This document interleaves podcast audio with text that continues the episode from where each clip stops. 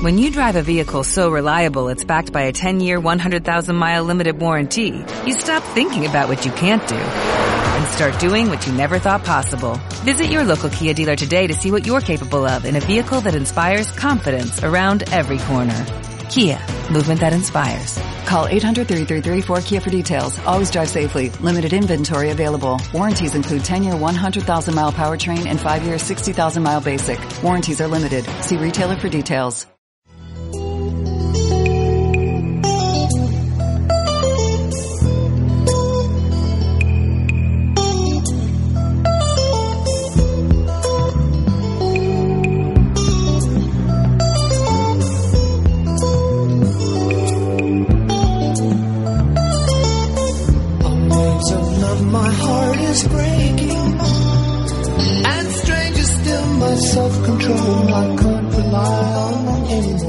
Hola, ¿qué tal?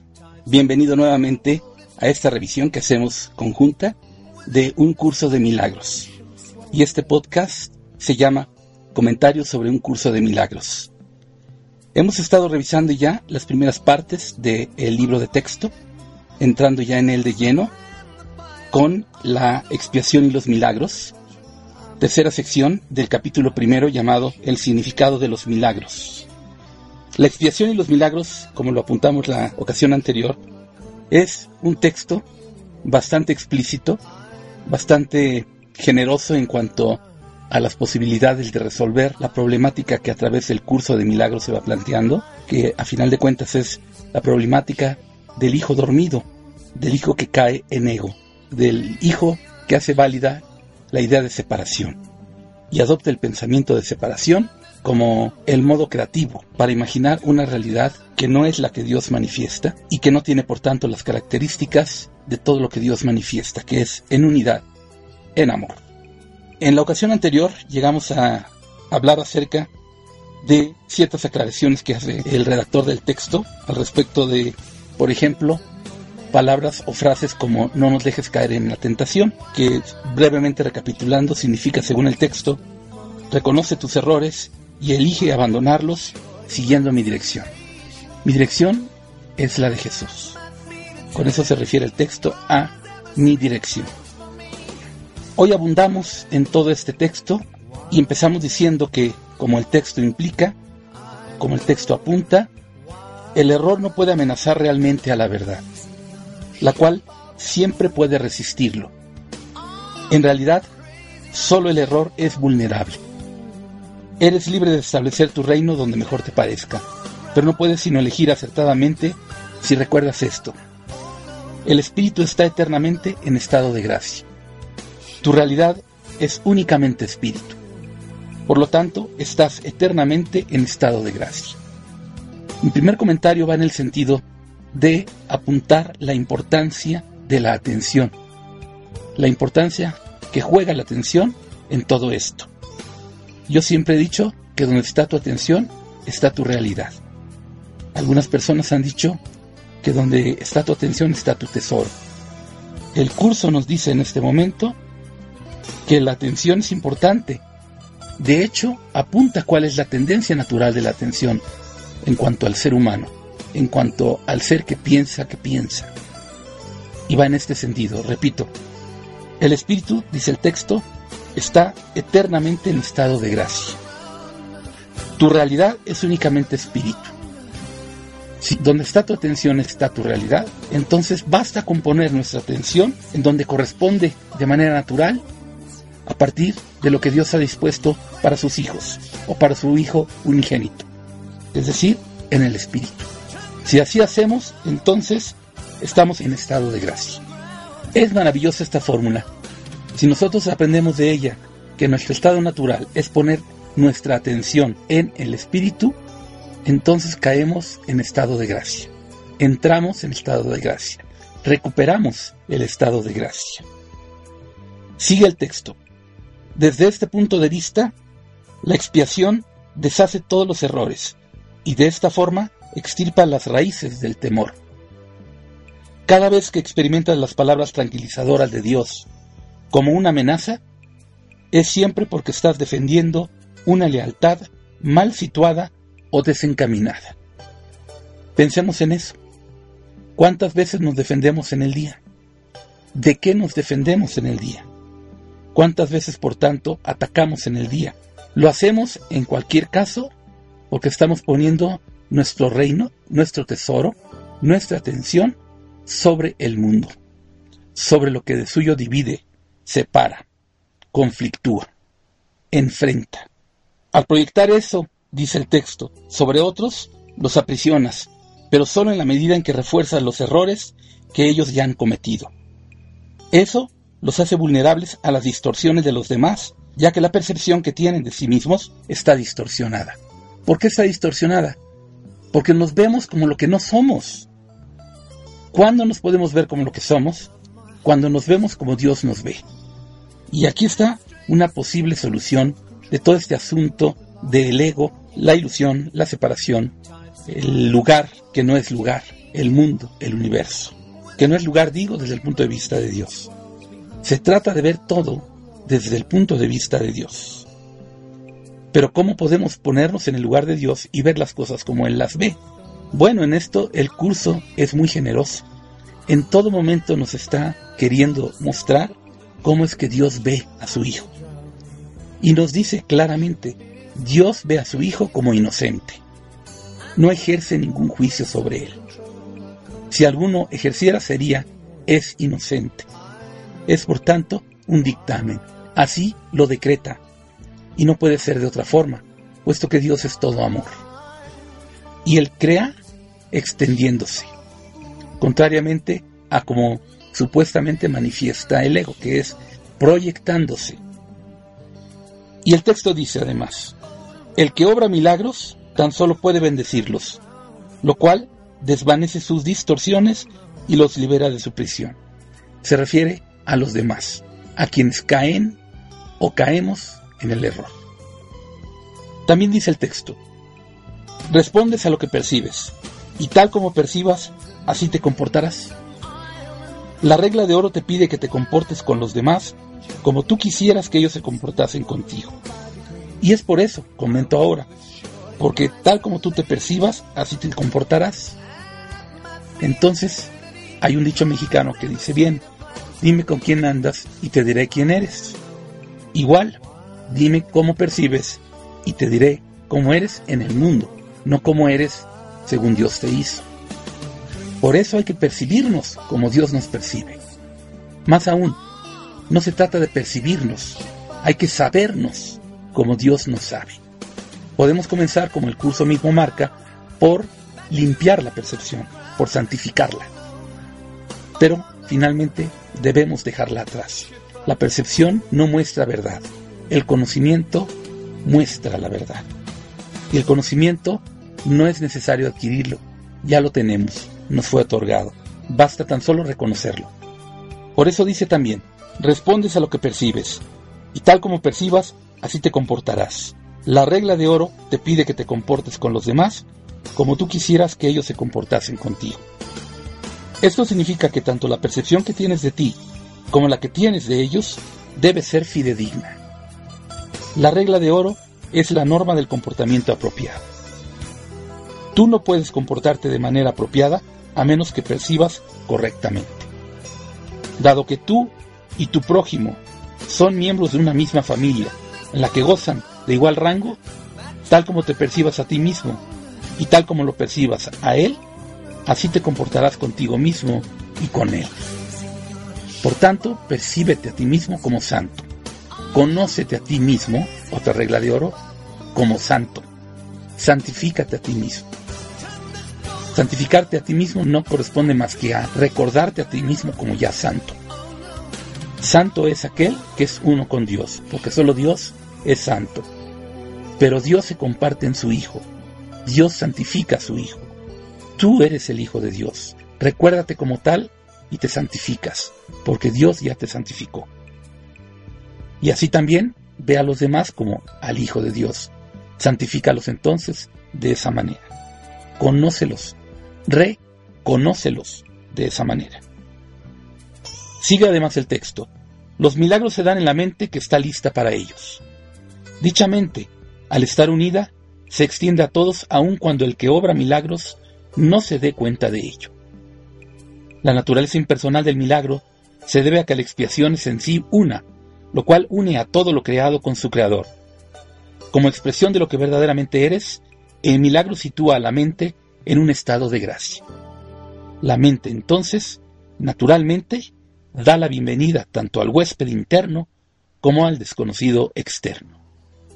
Al invitar adentro al desconocido, éste se convierte en tu hermano.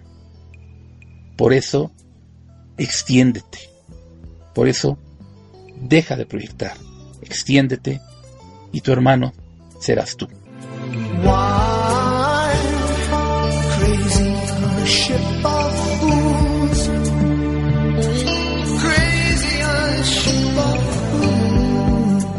Estás escuchando comentarios sobre un curso en milagros y estamos revisando una sección muy importante del texto relativa a la expiación y los milagros. Yendo más allá, en el texto se dice, el hecho de que el milagro pueda tener efectos en tus hermanos de los que ni siquiera eres consciente no debe preocuparte. El milagro siempre te bendecirá. Esa es la cuestión. Tiene que bendecir, puesto que viene de Dios, puesto que es administrado, y veremos cómo y por qué. Los milagros que no se te ha pedido que hagas no dejan de tener valor. Siguen siendo expresiones de tu estado de gracia, pero dado mi absoluto conocimiento del plan en su totalidad, yo debo controlar su ejecución. Aquí hay una cuestión a tomar en cuenta. Dado que no estamos en estado de gracia, dado que estamos en estado de percepción y no de conocimiento, lo que nosotros entendemos, lo que nosotros sabemos, es limitante, es limitado, no abarca al todo. El todo solo se puede conocer a partir de la unidad. Dado que estamos dentro de lo que es el universo, el llamado universo, es decir, dentro de las trampas del ego, y para estar en él entonces tenemos que tener ego, aunque en mínima medida, y estamos en una posición específica. Por eso es necesario un administrador de los milagros. Pero hay garantía de que los milagros van a cumplir su propósito, de que son siempre bendiciones. Y esa garantía es de suyo. Más aún, a esa garantía se une la declaración de Jesús de que Él es el administrador de los milagros, por su absoluto conocimiento del plan en su totalidad y por su estado de ser uno ya con el Padre. Dice el texto, la naturaleza impersonal de la mentalidad milagrosa asegura tu gracia, pero solo yo estoy en posición de saber dónde pueden concederse. Esto dice Jesús y es por lo ya apuntado. En el párrafo 9 dice, los milagros son selectivos únicamente en el sentido de que se canalizan hacia aquellos que los pueden usar en beneficio propio.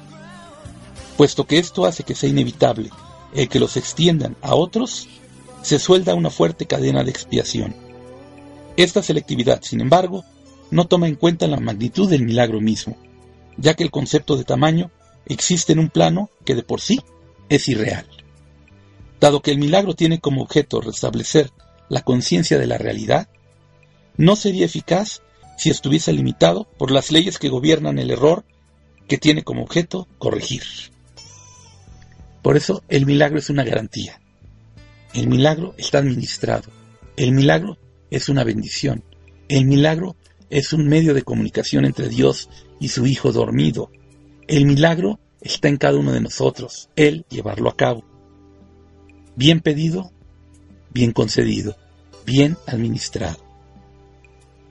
Entramos ahora a la cuarta sección del capítulo primero, el significado de los milagros, en donde se nos dice cómo escapar de la oscuridad.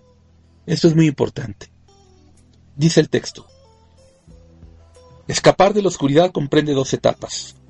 Primera, el reconocimiento de que la oscuridad no puede ocultar nada. Este paso generalmente da miedo. Segunda, el reconocimiento de que no hay nada que desees ocultar, aunque pudieses hacerlo. No hay nada que ocultar efectivamente, porque en la realidad todo se abre, todo es conocimiento. No es el hacer de Dios ocultar las cosas. Es en cambio el hacer del ego, un hacer solamente aparente, el ocultarlas. Y este es un error de pensamiento, no de hecho. sino de pensamiento. ¿Cómo se corrige eso? Corrigiendo al pensamiento, entendiendo que en la realidad nada se oculta ni tiene por qué ocultarse. Más importantemente, como dice el texto, comprenderlo así, es decir, este paso te libera del miedo.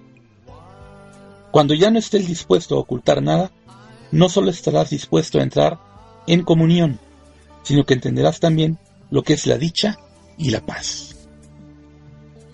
No ocultar nada. He ahí una clave de oro más, de las muchas que nos va dando el texto, en tan pocas páginas. La oscuridad, dice el texto, de hecho jamás puede ocultar a la santidad, pero tú puedes engañarte a ti mismo al respecto. Este engaño te hace temer porque te das cuenta en tu corazón de que es un engaño y realizas enormes esfuerzos por establecer su realidad. Es verdad, mientras que en la unidad, en el reino de Dios, nada demanda ningún tipo de esfuerzo, en el ego, el reino de la ilusión, todo exige esfuerzo. Esfuerzo de atención, esfuerzo de pensamiento, esfuerzo de apariencia física, aparentemente físico, esfuerzo de todo tipo. Si quieres tener una clave de oro más, piensa en esta posibilidad. Todo aquello que te demanda un esfuerzo es producto del ego. Todo aquello que te demanda un esfuerzo es en principio un error.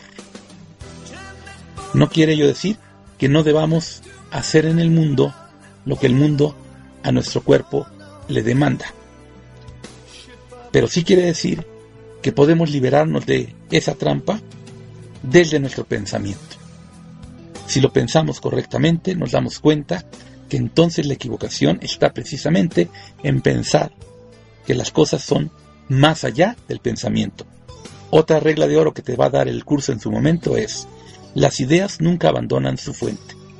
Por tanto, el error de una idea no está más allá de la idea. Está en la fuente misma, en la idea. Lo que hay que corregir es la idea equivocada. Por tanto, si algún esfuerzo de corrección hay, es hacia adentro. Por eso también el curso te dirá, no busques afuera lo que está adentro. Repitiendo lo leído, la oscuridad de hecho jamás puede ocultar a la santidad, pero tú puedes engañarte a ti mismo al respecto. Este engaño te hace temer porque te das cuenta en tu corazón de que es un engaño y realizas enormes esfuerzos por establecer su realidad. Este engaño te hace temer porque te das cuenta en tu corazón de que es un engaño y realizas enormes esfuerzos por establecer su realidad. El milagro sitúa la realidad en el lugar que le corresponde, es decir, en el espíritu, como ya vimos. A la realidad le corresponde estar únicamente en el espíritu y el milagro reconoce únicamente la verdad. Es decir, el milagro cede, el milagro se otorga sin esfuerzo, por eso también el curso te dice que no hay grados de dificultad en los milagros, porque no se demanda un esfuerzo para llevar a cabo un milagro, porque el milagro es administrado por el Espíritu Santo.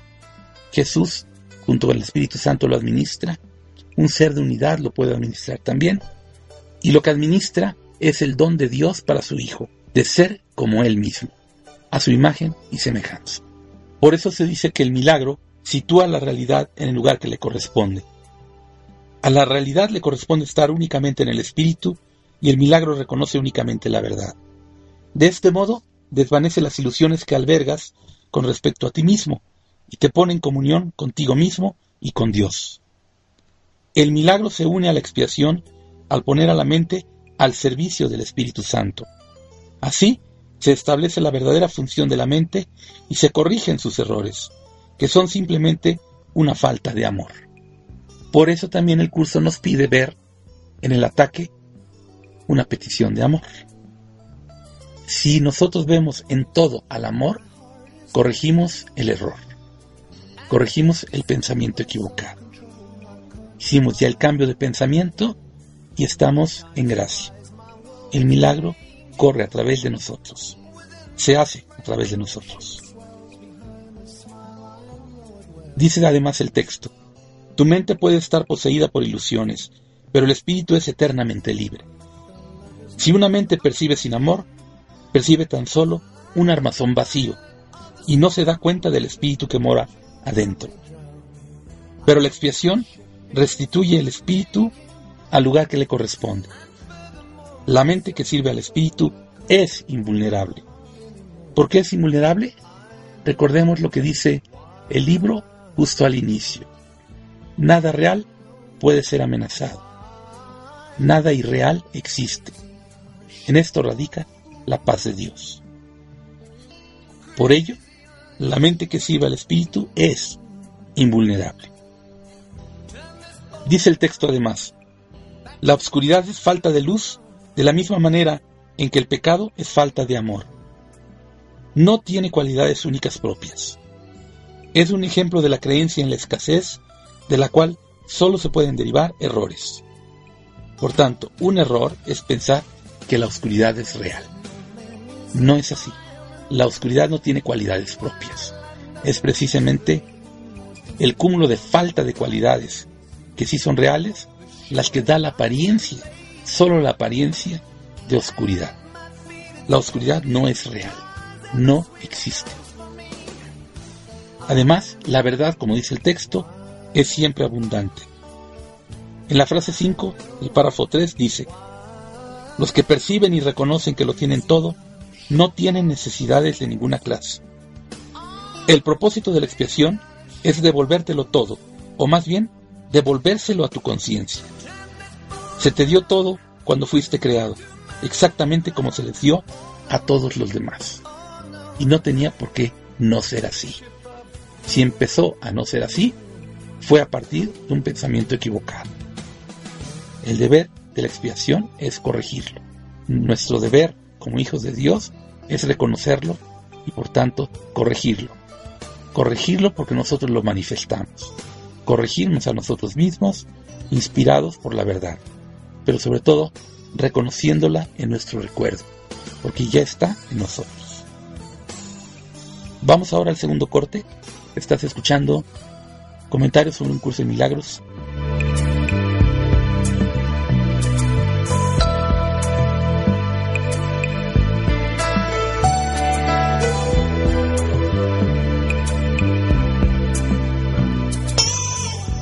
Regresamos a comentarios sobre un curso de milagros. Estamos ya a punto de concluir este cuarto podcast de la serie. Y revisando nuevamente el capítulo 1 relativo al significado de los milagros, estamos en lo que al respecto de la oscuridad se dice en la sección 3, que en su párrafo cuarto comenta lo siguiente. El vacío que el miedo engendra tiene que ser sustituido por el perdón. Eso es lo que la Biblia quiere decir con ya no habrá más muerte, ya no habrá muerte. Y por lo que yo pude demostrar que la muerte no existe. Es la tercera vez que en lo que llevamos revisado del texto, el redactor del mismo, en este caso Jesús, hace una aclaración acerca de frases que se dicen en la Biblia. Y este es un tesoro más que el curso de milagros nos ofrece la corrección de lo que se dice en la Biblia en cuanto a lo que interpretamos de lo que se dice. Recuerden que esto es acorde con lo que el curso mismo propone, que es la corrección de un pensamiento equivocado. Por eso dice, eso es lo que la Biblia quiere decir con ya no habrá muerte, y por lo que yo pude demostrar que la muerte no existe. ¿Por qué?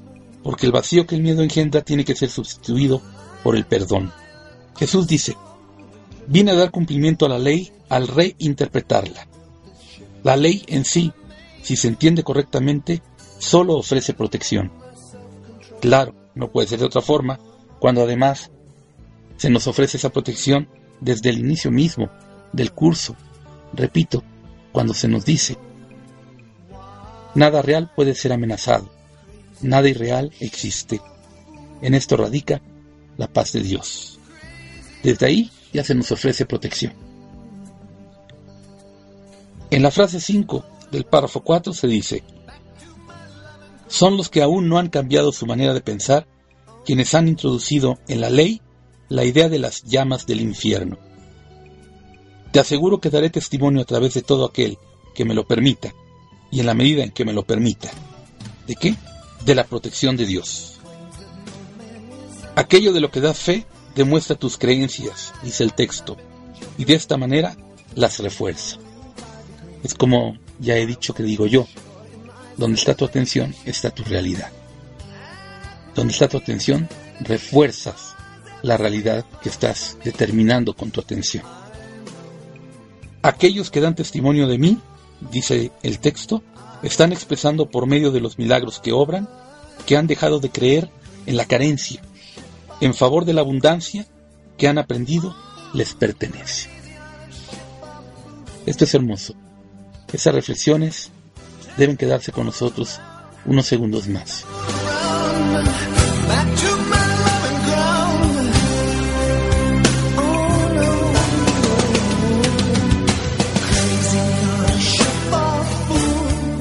Retomando ya para despedir, escuchas comentarios sobre un curso en milagros, cuarto podcast de la serie. En esta ocasión, remitiéndonos al capítulo 1, el significado de los milagros, con la segunda parte final de la expiación y los milagros, es la tercera sección del capítulo 1, y yendo más allá a la cuarta sección, que es cómo escapar de la oscuridad. Recapitulando lo dicho, los milagros requieren de un estado de gracia. Los milagros son administrados y deben ser administrados porque no estamos del todo en estado de gracia. Los milagros, sin embargo, corren a través de nosotros y corren a partir de la corrección del pensamiento equivocado de separación que hemos querido manifestar y lo expiamos por el pensamiento verdadero de que nada se oculta, de que en la verdad, de que en el reino de Dios todo es uno efectivamente. Y todo lo tenemos dado y concedido. Y todo es verdadero.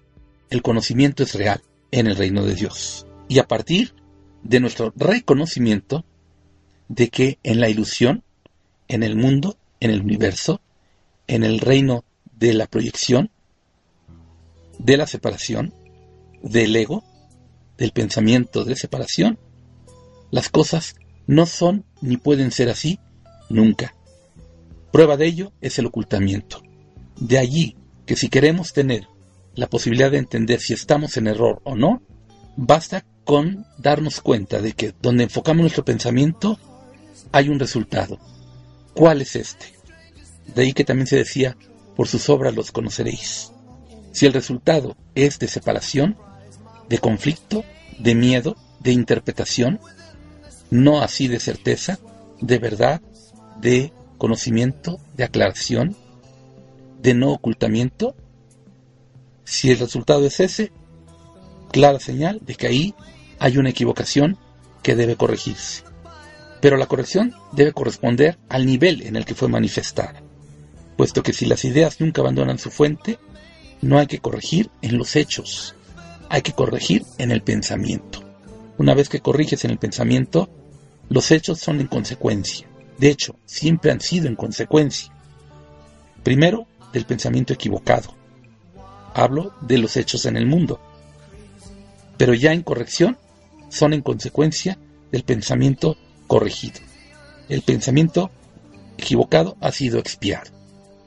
Ha correspondido la corrección. Por hoy es todo. Gracias que la paz de Dios esté en ti.